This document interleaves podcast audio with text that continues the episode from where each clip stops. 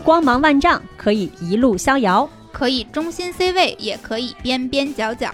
不为生活，无关岁月，一起听姐姐的一万种选择。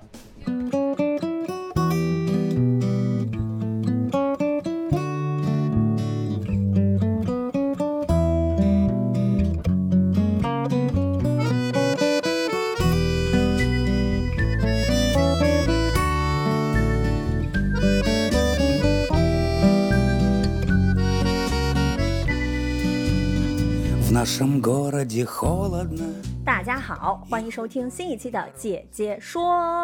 哦，鼓掌鼓掌鼓掌！大家好，我是美丽。大家好，我是穆老师。Hello，大家好，我是小谢。哎，全新的主播配置，这个我们今天这个配置是经过精心挑选。然后，然后因为 对，因为其他主播知道我们今天要聊的这个话题，都觉得特别想听，但是自己觉得可能不太够分量来录，然后。这个分量是我们经过内部选拔，我也是这么想的啦。嗯，我们经过内部选拔啊，由我指定，然后定了我们穆老师和小谢同学。刚才经过我这个铺垫啊，大家知道我们这期的节目其实是呃精心策划，也是我们非常期待的一期节目。因为呃最近关于俄罗斯和乌克兰的战争，相信大家通过各个新闻的客户端也都了解，那形势是每天都在有一些很大的变化。那通过这个朋友呢，了解到我们正好。有一位姐姐是在俄罗斯圣彼得堡读戏剧专业，那接下来让我们欢迎这位目前在圣彼得堡读书的松然。嗯哈喽，大家好，我叫李松然，然后我现在呢在俄罗斯国立舞台艺术学院学习戏剧表演，今年大四了。不错不错，学校的名字能一口气说下来了。嗯，可以中文和俄文各来一遍。哦，对，俄罗斯语怎么说呀？我们学校的全名吗？嗯，稍等一下啊，我要把缩写缩写写下来。呃，我们学校的全称，好，我已经知道了。我们学校的全称是 Российский государственный институт сценических искусств，所以中文也很难背。就是刚刚。 因为它很长。刚刚开头的那个，我以为是一个启示，就是那种像清嗓子一样。我要开始说了。呃，我们学校的缩写是 RGC，但是它的全称就是可以绕地球半圈。我们为什么刚才一开始在调侃这个宋然记住了学校的名字？因为我们刚才在前期聊天的时候，我们就问，哎，我说宋然，你现在读那学校叫什么名字？虽然说。哎，你让我想想 苏然犹豫了，苏然卡住了，我甚至在心里怀疑他这个文凭不会是买的吧？对啊，毕竟当年是从南艺辍学是吧？是辍叫不叫叫叫什么休学对吧？从南艺休学到俄罗斯来上学的。是的，嗯，我当时考到我们学校，就考到俄罗斯这个学校，第一件事就是花了一个礼拜背这个。全称，我每天上学的时候，路过学校门口那个大石碑，我都读一遍啊，Rasiski 哒哒哒哒哒哒哒，都确保一下啊，我是记住的。那我们刚才在开场的时候也说是，其实是因为这个国际形势，然后这个请宋然同学来跟我们聊聊天。那在聊这个话题之前，正好我们也想，可能我们的听众对俄罗斯本身了解的不是特别多。你比如说像我对俄罗斯的了解，就是来自于我妈，我妈有一年去俄罗斯旅游。带回了一个我的脸，两个我的脸这么大的提拉米苏蛋糕，关键是它贼拉硬，就是那个拿叉子一下子无法插到底，就是得得 得使劲戳的那种。是的，我小时候也是差不多的印象，就是呃，不知道谁带回来的一些什么俄罗斯套娃，哦，对对对对对，然后就频繁的在玩俄罗斯套娃的过程中，在想俄罗斯人是出于什么目的做了这个东西。我小时候应该跟小谢一样，也是数不清的那个俄罗斯套娃，就是只要但凡有人去俄罗斯，就会带回来一个俄罗斯套娃，因为你给孩子带嘛，也不会带其他的哦，还有酒心巧克力。那个首先是这样的，俄罗斯。全员都特别爱吃糖，特别爱吃甜点哦。对我们班同学，你像我买一杯咖啡可能会加一包糖。我最好的一个朋友，他是俄罗斯人，他要加四包糖，就是星巴克里面的那种。对，星巴克的那种糖包，就是要加四包糖。嗯，然后我我就说我在彼得堡吧，彼得堡是每一条街上都会有两到三家面包店和甜点店的。就是你走在街上，你根本就不用担心你会饿，因为每一家店都有他们自己的各种各样的甜点，都特别的好吃。我来了以后，我也是疯狂的吃甜点。就你这个好吃和我妈买回来那个应该不是不是一个物件儿吧？我觉得。应该不是一个硬度，硬度是不一样的，是软的。嗯，俄罗斯这边最便宜的就是糖和巧克力，蛋糕也特别便宜。可能我买一块儿那种蜂蜜蛋糕，就是你说的那种提拉米苏啊，一块儿的话，嗯，不超过人民币十块钱，你就可以吃到了。哦，哇嗯，，就比吃饭要便宜。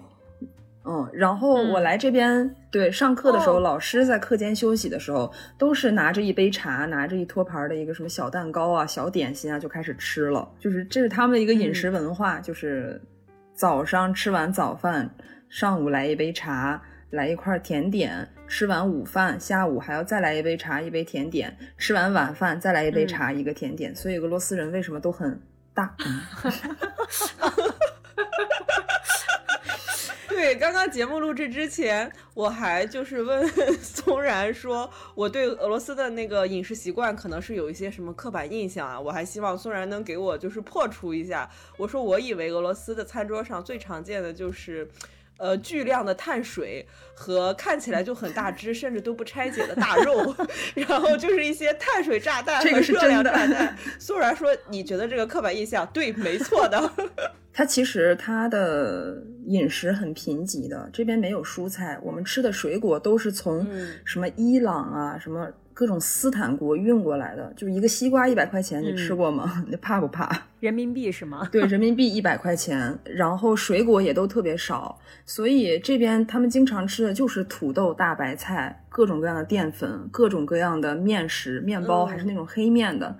可能就是在哈尔滨去过哈尔滨的人知道，他那边卖一种东西叫列巴，哎，这个是真的硬，嗯，切不动的对，那个是真的硬，因为俄罗斯的面包的俄语就是 h l e b 就是列巴这样的。哦，原来是这样。嗯而嗯且去饭店的时候，他都是给你一碗汤，然后给你两片面包，就是真正你能吃饱的是面包，不是那个汤。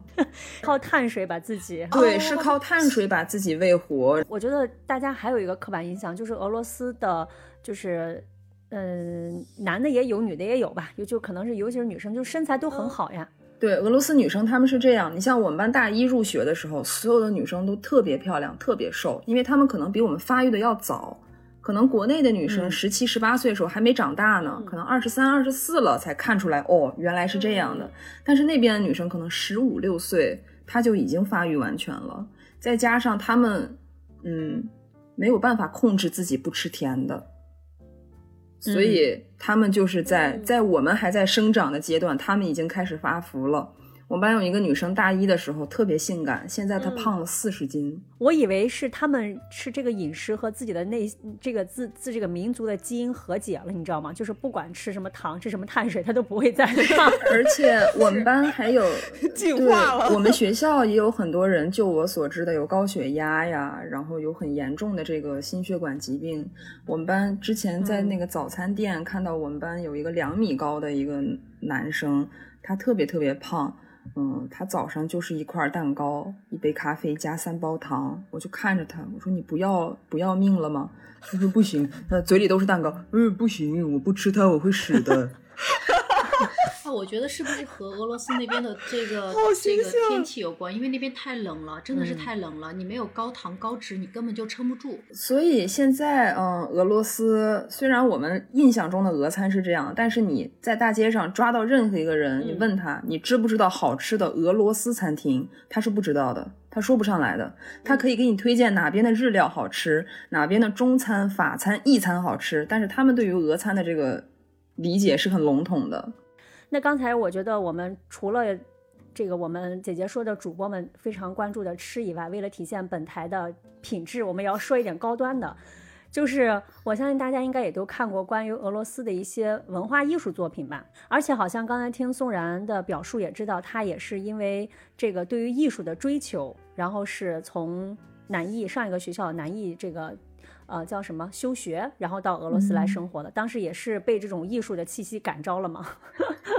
对我当时是正好在一个周末，然后我先去乌镇戏剧节看了当年的那个开幕大戏，叫哦《叶甫盖尼·奥涅金》。它讲的是一个一个一个女孩儿，一个女人她的一个成长的经历。它的导演是图米纳斯。抢票那一天我记得特别清楚，我调了八个闹钟起来，然后花了六十块钱抢了一张，抢了一张顶楼的最后一排的票。因为我之前了解了一下这个，它是普希金写的一首长诗嘛。我就在看这个诗，我就想这有什么好拍的呀？这不就是诗吗？就上去诗朗诵呗。然后我一看那个舞美，就觉得哦，还挺漂亮的。我说那我们去看看吧。因为我当时完全是不知道戏剧导演是干嘛的，我不知道我在学什么，我不知道这个好的演员啊，他应该是什么样子的。它里面有一个片段我记得特别清楚，就是那个小那个小姑娘，她搬起了那张床，说她恋爱了。嗯是这个小姑娘，她在一个舞会上，她一见钟情了一个男人，就是叶夫盖尼奥涅金。她晚上躺在床上，她就辗转反侧，失眠，她就在想这个人，她无论如何都睡不着。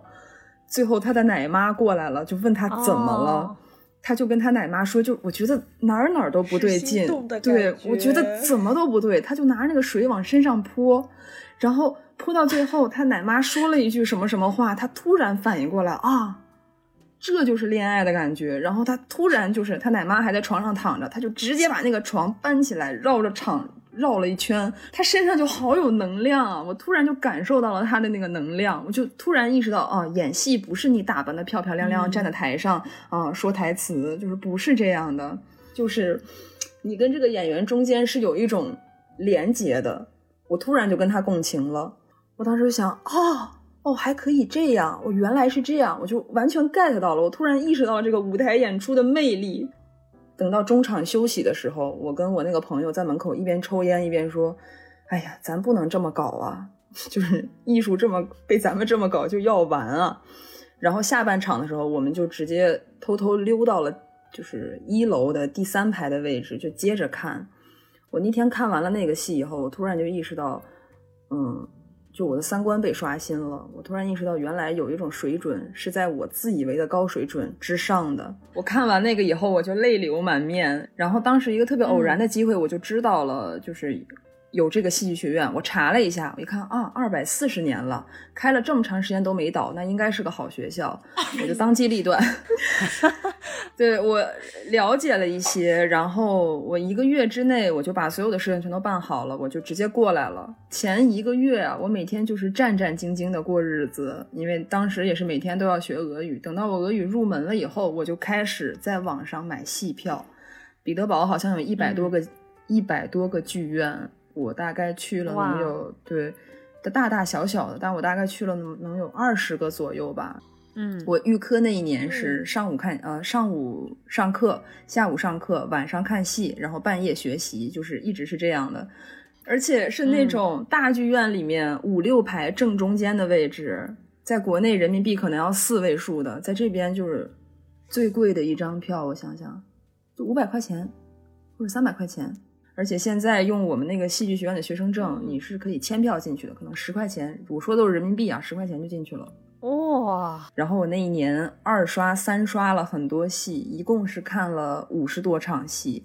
看完那些戏了以后，我才觉得哦，这个地方我好像没来错，就是就是应该来这儿的。可能这是戏剧一方面的，另外一方面就是这边博物馆也特别多。它每年的嗯、呃在白昼之前，它会有一个博物馆之夜。就是这一天半夜，你买一张通票，全市所有的博物馆你随便逛。你像我们当时还有那个大一大二的时候有一门课，怎么翻译呢？我们就叫它博物馆课，就是我们的老师领着我们去东宫啊，然后去这个俄罗斯博物馆啊，去带我们去里面逛，就直接在里面给我们讲课。然后在里面可以遇到什么幼儿园小孩儿、中学生和高中生和其他大学的学生，就各种各样的，你根本就。不担心说你会找不到事情来做。刚才聊了很多让松然在圣彼得堡非常幸福的时刻，那接下来要聊一些可能现在对松然来说生活的一些变化吧。是不是从没想过战争就在自己的身边，突然间就这么出现了？对啊，本来在梦想的追求艺术和戏剧的国度，嗯刚开始打仗的那一天，其实我就就那一天其实很戏剧性，我前一天熬夜了嘛，然后第二天起来手机里就一百多条消息，然后都问我怎就怎么了，你还好吗？我说哦，我说我还好，就有点头疼，我还不知道发生了什么当时。啊，然后等我回完消息了，一打开朋友圈，我知道哦打仗了，我当时还没有反应过来，就是嗯谁啥咋的了，然后。对，嗯对，就是我完全没有反应过来。然后我们班同学说，那个哦，对我朋友告诉我，他说俄罗斯跟那个乌克兰打起来了。我说啊，就是我当时是不敢相信这个事情的。然后就在我这个收拾衣服，嗯就是穿好了衣服，准备去学校、去剧院里排练的时候，到了剧院，发现所有女生都在那边拿着手机叽叽喳喳、叽叽喳喳、叽叽喳喳。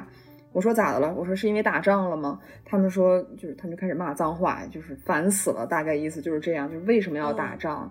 就是他们对嗯战争是一个很，他们很反战的，其实他们很不希望打仗的。然后隔壁这个男更衣间在那边欢呼，男生就是在欢呼，然后在放歌。我那天还不知道发生了什么，在接下来的半个月宣布对俄罗斯进行制裁的时候，我才反应过来这个东西它没完没了。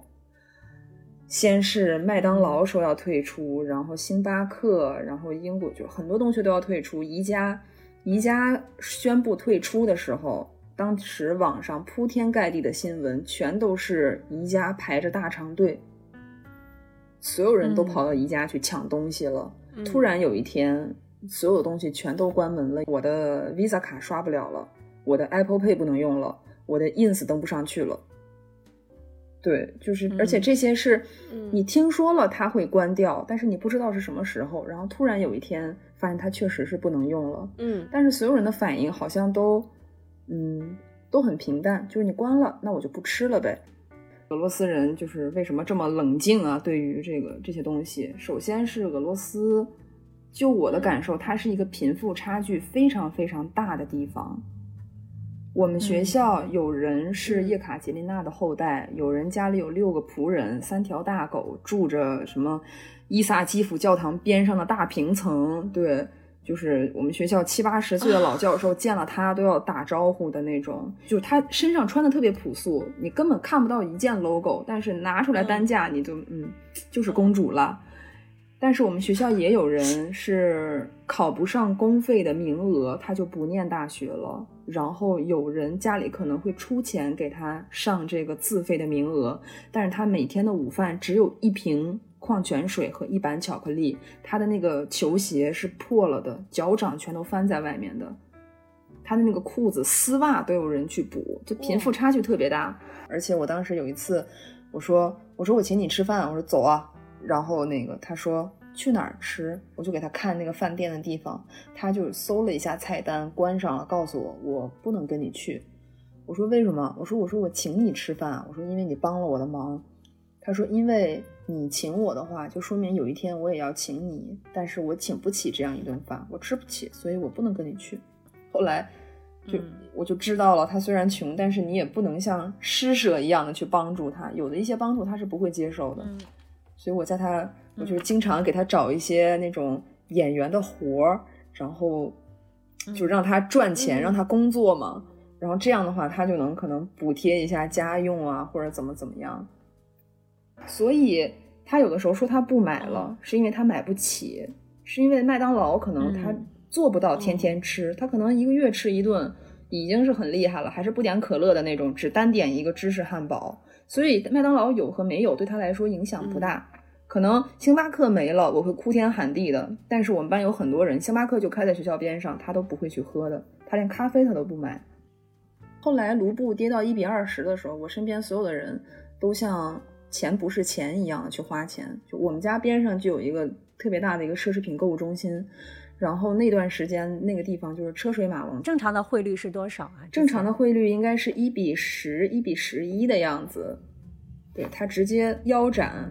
对，卢布兑人民币是吧？对，卢布兑人民币直接腰斩了。那段时间感觉大家全都是富二代，大家都在疯狂的花钱。然后俄罗斯银行当时把年利率，就存款的年利率提到了百分之二十一，我就去存钱了。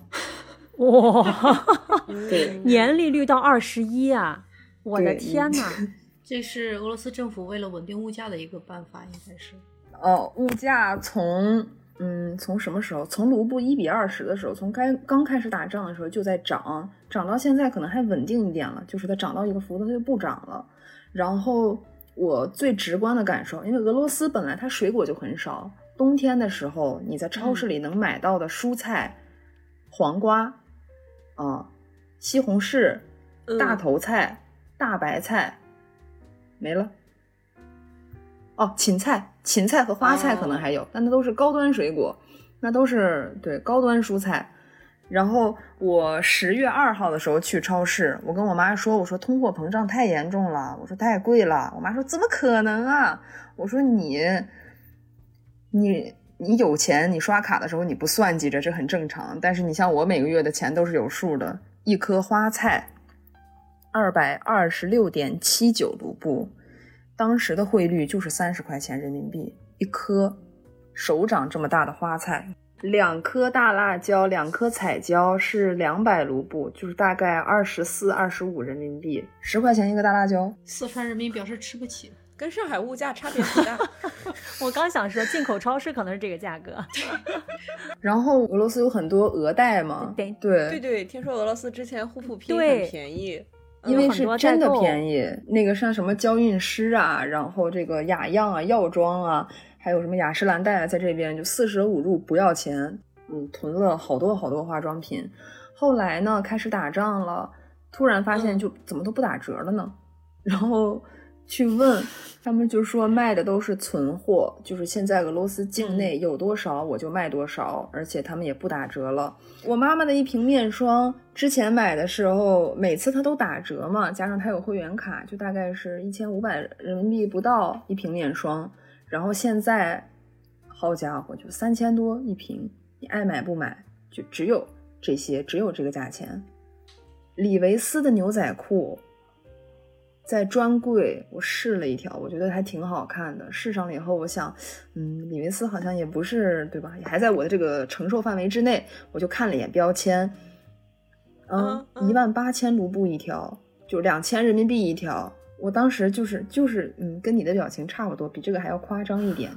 就是大米限购，糖哦，糖是限购的，对，面巾纸也限购，因为俄罗斯的当时好像有两个什么纸厂被炸了还是怎么样，A 4纸直接翻倍了价格，嗯对，厕纸也是，就是几卷那个厕纸要三十多块钱，我就想这个厕所我不上也罢。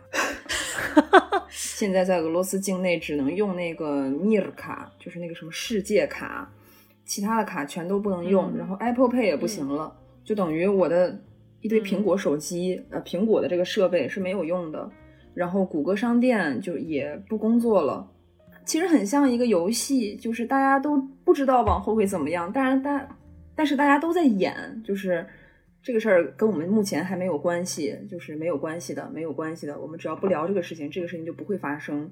然后在彼得堡当时爆发了非常非常多的反战游行，我们学校还有人就被抓起来了。引起我反思的是，他们我身边的俄罗斯青年人，他们是不懂历史的，他们甚至不知道俄罗斯的历史。当时在发生这个战争的时候，我们就闲聊嘛。然后我们班有一个女生就正在化妆，回头看了我一眼，跟美国有什么关系？我当时就嗯。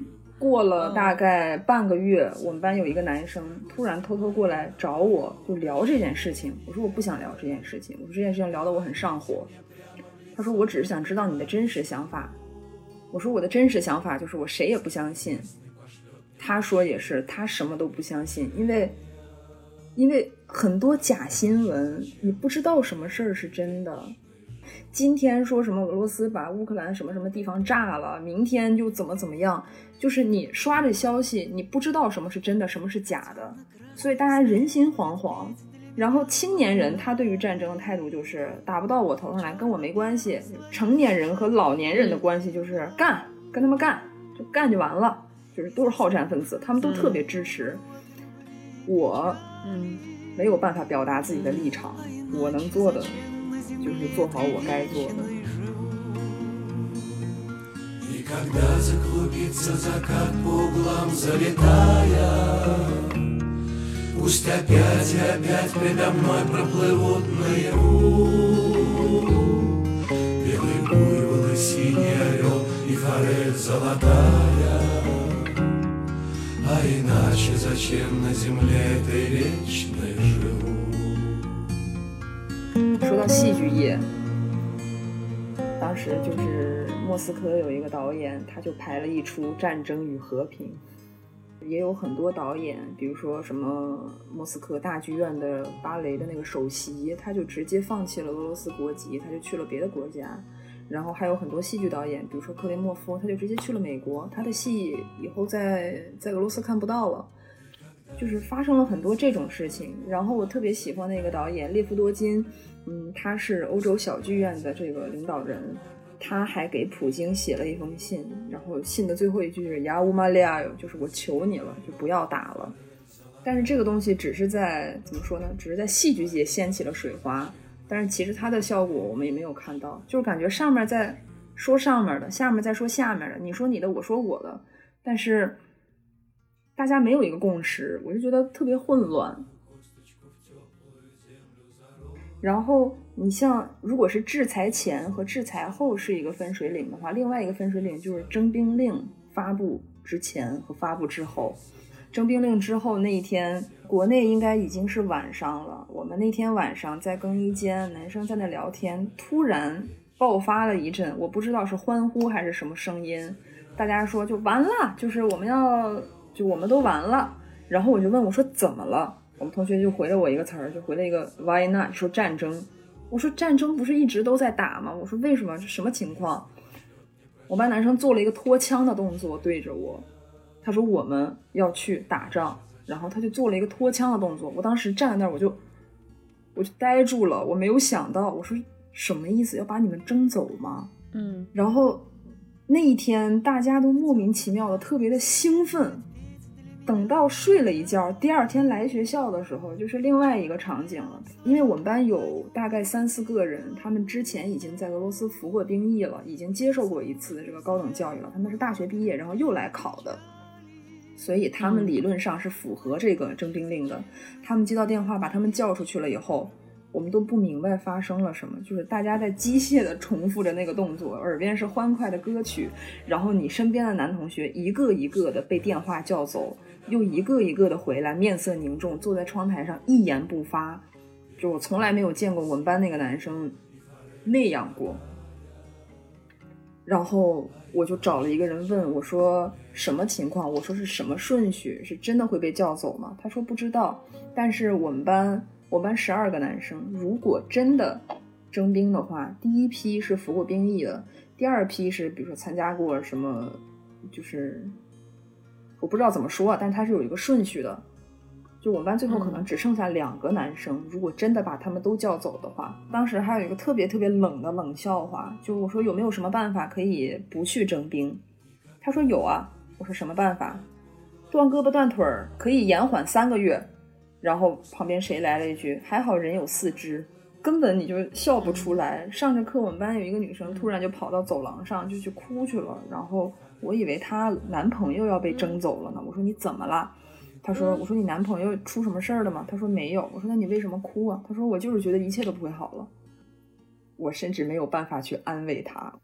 而且征兵令出来了以后，出国的机票一下就翻了，说是有二十倍，具体是多少我不知道，反正十几万一张机票要出国，去哪儿？可以去土耳其，可以去蒙古，可以去白俄罗斯。说那一天晚上机场全都是人，所有的男性俄罗斯公民是要被盘查的，超过四十分钟的。因为一旦是，比如说，嗯，这个征兵处给你打了电话，你第二天就要去报道的。嗯，如果你出国了，如果你走了，你犯的就是叛国罪，要判五年还是十年，就是要判刑的。但是就算是这样。俄罗斯还是已经算是对俄罗斯还是走了非常非常多的人，具体的数字我不记得了。我当时就觉得心里拔拔凉。这是一部分，但是还有另外一部分没有选择做逃兵的人。我我在 ins 上有一个男生，他那天就发了一个投票，说你被那个征兵处打电话了吗？下面就是我去，我不去啊，我跑，或者我没有被打电话。然后我就问他，我说：“那你现在是什么情况？”他说：“他给我介绍了一下他的情况，他是一个在俄罗斯长大、有俄罗斯国籍的犹太人，但是他就是嗯主动的去服兵役了，他现在就正在服役。我说你为什么要服役呢？他说因为我在这个地方长大，这个地方养我养大的，所以我想做点什么。而且如果我跑了的话，就不像是一个男人。俄罗斯男人经常就说一、说一句什么话，就我们都是男人 m u j i k i 就是我们都是男人。他的意思就是说，如果我跑了，我在别的地方也很难生存下去。就是我是一个没有身份，我是一个没有家的人，而且如果我跑了，我家没了怎么办？所以我还不如不跑。现在征兵，他首先征的是偏远地区，比如说远东地区、海参崴啊、伊尔库啊那边，那边有很多人在刚开始打仗的时候就主动要求去前线了，但是可能是去的后勤部队啊，怎么怎么样的，嗯，因为这是可以拿补贴的嘛。然后我们家的一个认识的一个人，他也接到电话了，说他现在暂时不在这个名单之内。加上他的老婆怀孕了，可以延缓一段时间，但是说你可以准备好你的，就是可以保暖的衣物，因为他也明说了，就是后勤保障不太行。你如果有贴身的保暖的话，你自己准备一下。他就开始在网上买这个什么防弹衣呀、买子弹啊、买枪啊。他是一个枪支爱好者，我们之前还一块儿去打过枪。这都要自己买，对我们之前还一起去跟一个军官，就是教我打、教我就是射击的一个军官去打过枪。那个军官自从开战以后，他人就不见了，就他应该已经去前线了。然后就是这一个我们认识的人，他叫他叫基马飞，我们就简称他是基马飞。他老婆怀着孕，然后他就开始买枪、买这个弹药，然后买各种的军用设备。然后他说，就是整个新西伯利亚那一片，整个西伯利亚的这个东西被买空了，就大家都在买，就是已经被买空了，连绷带啊、一些常用的药啊，就全都卖没了。他给我一种，因为其实我们一直在通过搜然的描述来了解，就是他实际处在的这个生活环境，我就一直有一种起起伏伏、起起伏伏的非常混乱的感觉。就是就是一会儿好像大家都不在乎这个事儿，对他，他好像不会影响到我未来的生活，甚至我可以选择性的去无视它，我屏蔽掉，过我自己的日子就可以了。但是又一会儿好像，好像是大部分的人都在为这件事情。就是所热血，然后又就是想要投入到这个事情当中，甚至我不知道，就是是不是现在你身边已经有一些，呃，你认识的男性已经去被征走去打仗了。首先我说的这三种情况，比如说很热血呀、比如说无所事事或者很反战的呀，他们是完全处于不同年龄段的。就是那些认为跟自己关系不大的，全都是青少年，全都是我们的同学，我身边的人，他们觉得这事儿跟我关系不大。然后我刚才说那个主动去参战的呢，主动去那什么的，他们又是为了生计所迫，他们没有办法，家里有孩子，对吧？孩子要吃饭啊，就就俄语的表述有的时候就很直白，就是面包很贵啊，孩子要吃饭啊，就我老婆有一个好胃口啊，他是不得不去这样的。还有一部分成年人，他们大概就是三十岁到五十岁之间的，他们就是我自己准备东西，你需要我我就上，而且一定要尽早准备，这是不一样的人，他们都是。 Залетает старый сад Кленовый лист над переулком кружит То к дому подлетит, то от него Сорвется в штопор, вздрогнет, тронет лужи 会不会在 мимоходом 比如说在已经开开战了之后，在你们日常生活中已经经历到了非常多的很现实的变化，然后你又回到你的课业上，你在学一些非常意识形态的、啊非常艺术的， 有的时候是和现实不那么接边儿的东西，会有很大的反差或者是割裂感吗？就是突然觉得我学的东西好像没什么用了。这个就其实还挺有意思的，因为在打仗的时候，我们班正好在排布莱希特的《四川好人》，他是一个德国的剧作家，对，从来没去过中国，但是他很喜欢中国的哲学和中国的文化，对，他就写了一出戏是关于四川好人的，他主要介绍的是三个神来到这个四川，想要在这个中国找到一个好人，他们最后选择了妓女沈代，因为只有这个妓女沈代愿意让他们借宿一晚上。然后呢，他们就给了沈代这个一千块钱，一千银元。沈代呢买了一个香烟铺，又跟一个飞行员恋爱了。但是这个飞行员呢，不仅 PUA 他，还要拿着他的这个铺子的钱，嗯，要去贿赂北京的一个什么人去，就是为了找工作嘛，就拿这个钱去贿赂他。沈代意识到呢，好人是没有办法在这个世界上存活的，于是他就变装成了表哥（带引号的表哥）随达。当他在这个随达的躯壳里的时候呢，他就做一些就资本家经常做的事情。但他换成沈代的时候呢，他又很善良。嗯，最后呢，这个神仙回来了，沈代就脱去了这个随达的外衣，跟他们承认说，其实沈代就是我，随达也是我，因为好人没有办法在这个世界上存活。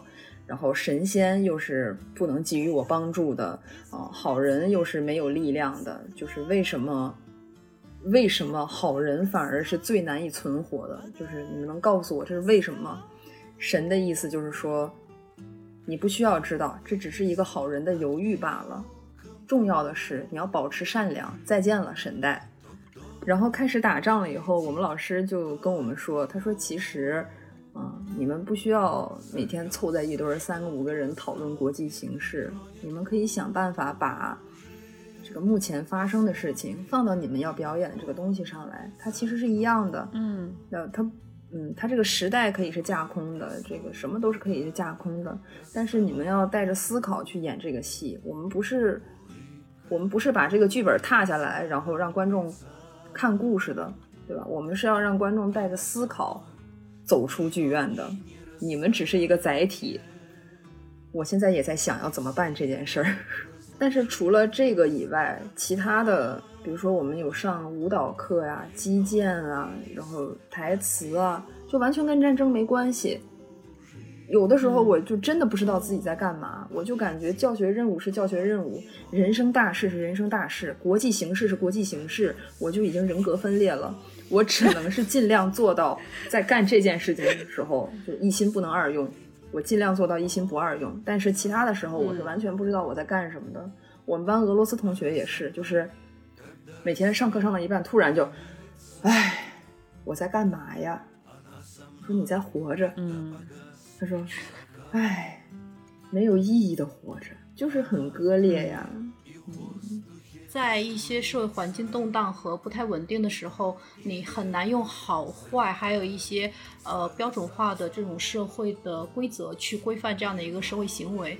那其实虽然在说他们用那个剧来感受现代、当代的这个环境的时候，其实有战争，然后有动荡，其实它真的是有共鸣的。刚才那个剧和它现在这个时间的节点，对，是的，嗯，而且我觉得，对于就像那个刚才宋然说的，就是对于一个做表演，甚至是也许会走上创作这条路的一个人来说，这这段经历，它其实真的未来可能会在你的不管是表演还是你的作品里面会去做一些呈现。对，因为这段经历真的很痛。我有一天和我的朋友就是散步的时候，在河边散步，然后突然就我们两个异口同声的说了一句：“说没想到和平年代竟然就这么结束了。”然后当时那个话一说出来，我当时整个人就控制控制，不要太感性。但是想了一下，好像就是我们在和平年代出生，然后和平年代突然结束了，你眼睁睁的看着战争在你的眼皮子底下发生了，你一点办法都没有。甚至说一句最简单的，你当你的俄罗斯同学在哭的时候，你没有办法给他帮助，你甚至没有立场来安慰他，嗯因为你觉得你说什么好像都不对。然后，对我那个朋友，她的男朋友就逃掉了这个征兵役，带着他的女朋友，两个人连毕业大戏都不演了，就跑到了蒙古。然后在蒙古那边，两个人要结婚，但是那个女孩连一条裙子都没有。他们在蒙古没有认识的人，就没有亲人，也没有认识的人。去参加婚礼的，好像只有他们仅仅就嗯也就几个人吧，就刚认识的那种人，我就突然又想到，就是你好像逃掉了，看似是你获得了一种生还的可能，你获得了继续生活的可能，但是实际上你还是丢了很多东西的。然后那些真正上战场的人，你也你会更难受。但是像我的话，我作为一个旁观者，我什么都不做，我未必就比他们要好受。然后你还不能跟他们去聊，你还没有对你还没有办法说出你的看法。其实你现在让我说出我的看法的话，我也我不知道我是什么看法，我可能感受比较多一点吧，就嗯就是很很复杂。因为没有位置，因为他不是土生土长的俄罗斯人，因为他今后会离开俄罗斯，或者说他很快其实是需要离开俄罗斯的，所以他不是那种扎根于此的。其实他刚刚说那个犹太人的那个话，就是犹太的那个朋友的那个话说的很有意思，就是我离开了俄罗斯，我去哪儿呢？当我如果我以逃兵的身份离开了，我是一个没有身份的人，我在这个社会上又该如何生存呢？嗯嗯，没有身份认同了。对，那你们家里面人会讨论这个话题吗？就是你爸妈，因为他们不也在这这边工作吗？就这个对，嗯，包括你国内的亲戚我们家里，我们家里只讨论两件事：一是卢布今天升了还是降了；二是大家身体都好不好。对，因为我们家有一个共识，就是不管发生什么事情，一家人在一起就可以了。你在国内，就如果真的打起来了，在俄罗斯的话，最起码一家人是在一起的。然后我就跟我爸说：“我说你不要担心啊，克里米亚大桥被炸了，我爸嘴上起了个泡，他上火了。我说你不用担心啊，我说真的打起来了，我能抢到机票，我就一定会就回到你们身边。抢不到的话，对吧？我找一个有车的，我跟他说你去我们家避难吧，咱们一块儿开到那个家里去，就也是一样的呀。就是我又不是傻子，我觉得最重要的就是一家人在一起。但是有一些在这边的留学生啊，家里就已经催了，就是你不要在那边工作了，你回来吧。然后他的意思就是说，我同学的意思就是说，可是我在这边已经生活了，嗯，可能六七年了，怎么我在这边学习，我在这边工作，等于是我的根已经扎在这个地方了，就是第一次在一个城市待了这么久。我没有办法，就是说回去就回去，所以很多人就是因为这个也闹了家庭矛盾。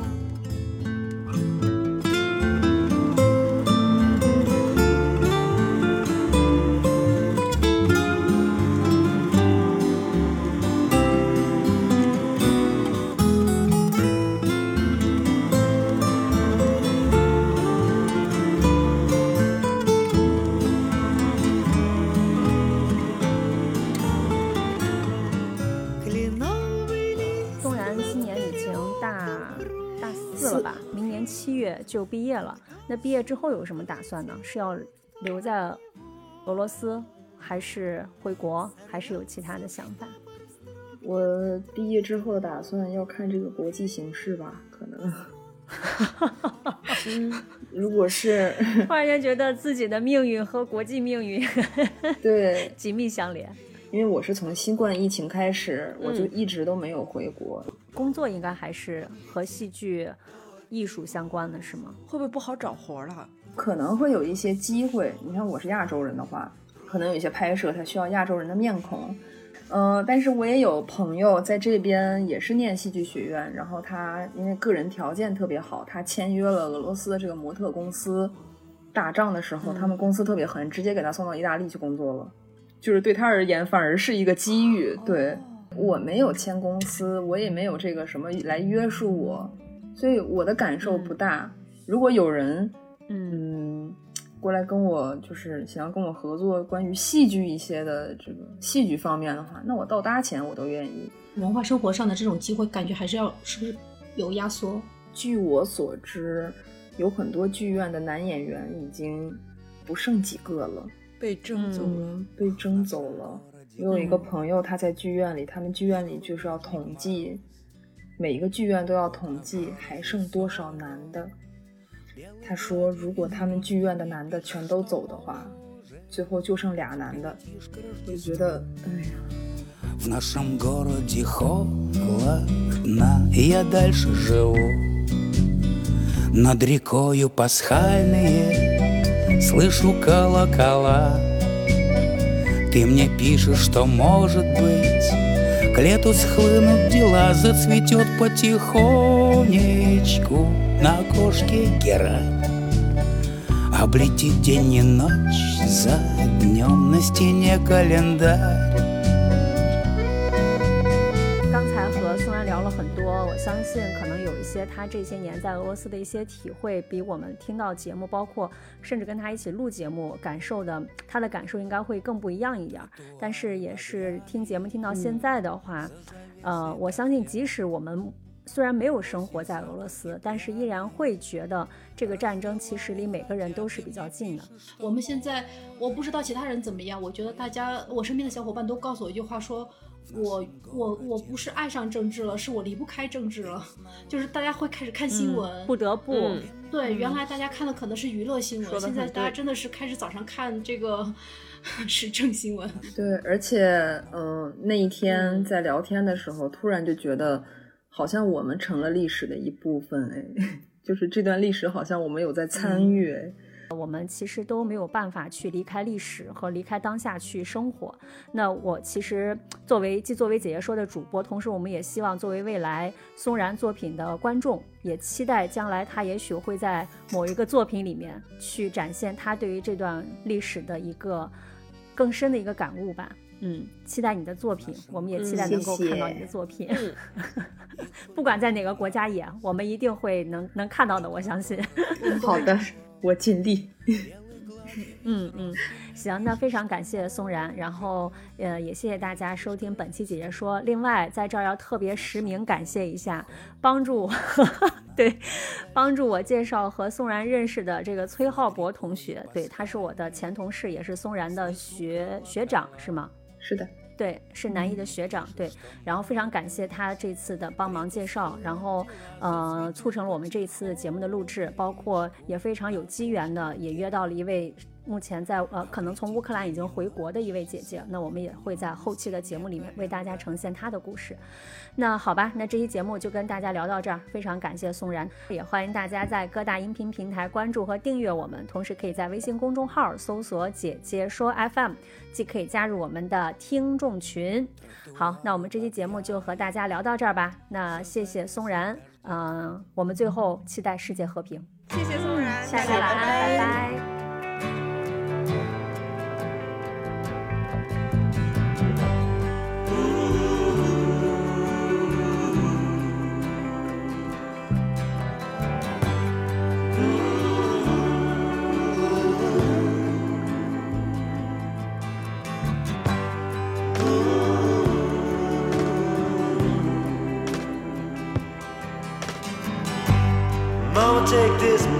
Off of me.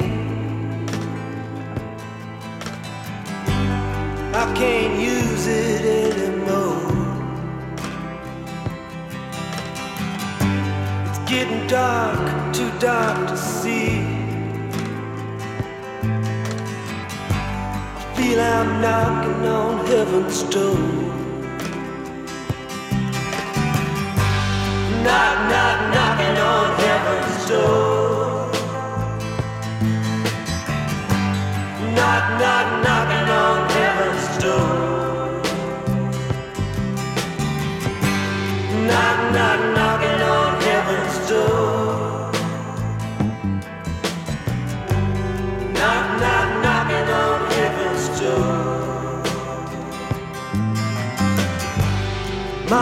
my guns in the ground. I can't shoot them anymore. That long black cloud is coming down. I feel I'm knocking on heaven's door. Knock, knock, knocking on heaven's Knock, knock, knocking on heaven's door. Knock, knock, knocking on heaven's door. Knock, knock, knock.